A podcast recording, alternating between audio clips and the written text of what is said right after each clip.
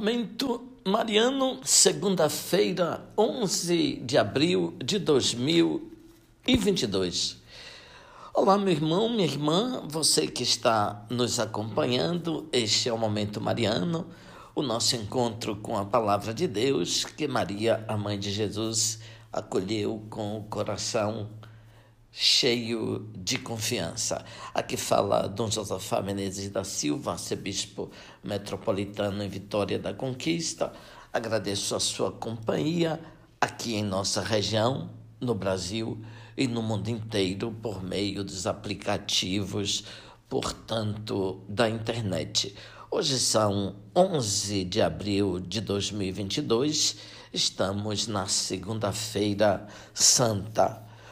Ontem celebramos o Domingo de Ramos, iniciamos a Semana Santa 2022, depois de dois anos sem podermos celebrar os atos da Semana Santa com a participação plena dos fiéis, agradecemos a Deus de podermos, pelo menos sem restrição de público, celebrar a paixão de Jesus.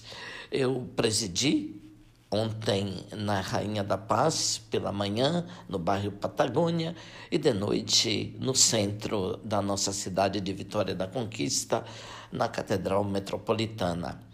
A tradição, ouvinte chamou a Semana Santa de Semana Maior.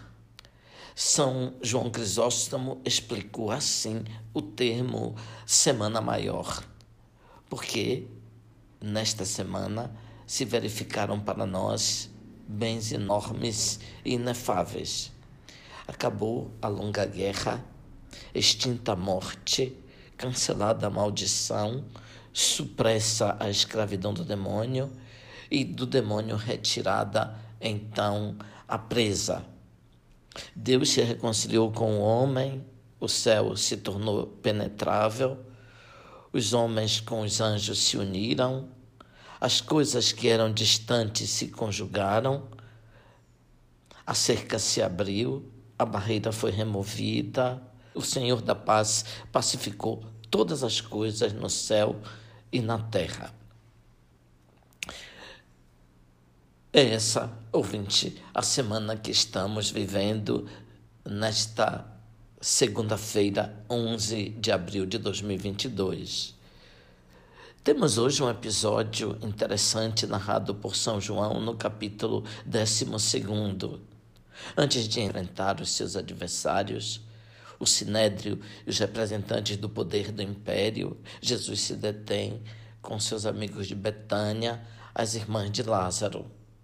Felizes pela ressurreição do irmão, Marta e Maria, as duas irmãs se esmeram na preparação de uma farta ceia e cada membro da família demonstra gratidão à bondade de Jesus.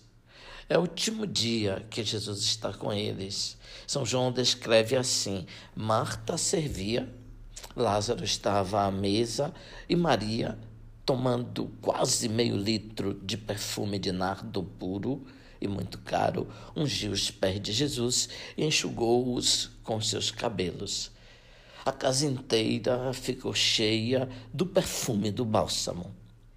É um gesto de gratidão, de veneração e de ternura que supera toda medida. Mas nós já podemos vislumbrar os conflitos que se manifestarão mais tarde. Elas protesta. O perfume poderia ser vendido e o valor arrecadado distribuído aos pobres. O custo do perfume equivalia ao salário de um ano.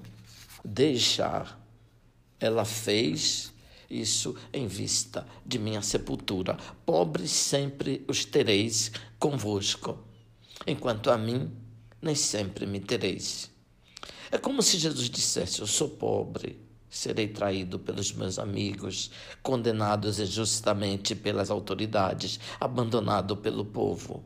Serei golpeado brutalmente, maldito, insultado e morto. Pobres sempre tereis, isto é, eu estarei sempre com vocês, nos pobres, estarei sempre ali com eles. Certamente eles têm Cristo que é pobre com os pobres deste mundo. Como na casa de Marta e Maria, podemos multiplicar os gestos de ternura e de bondade. Agora todos nós somos pobres porque não temos poder.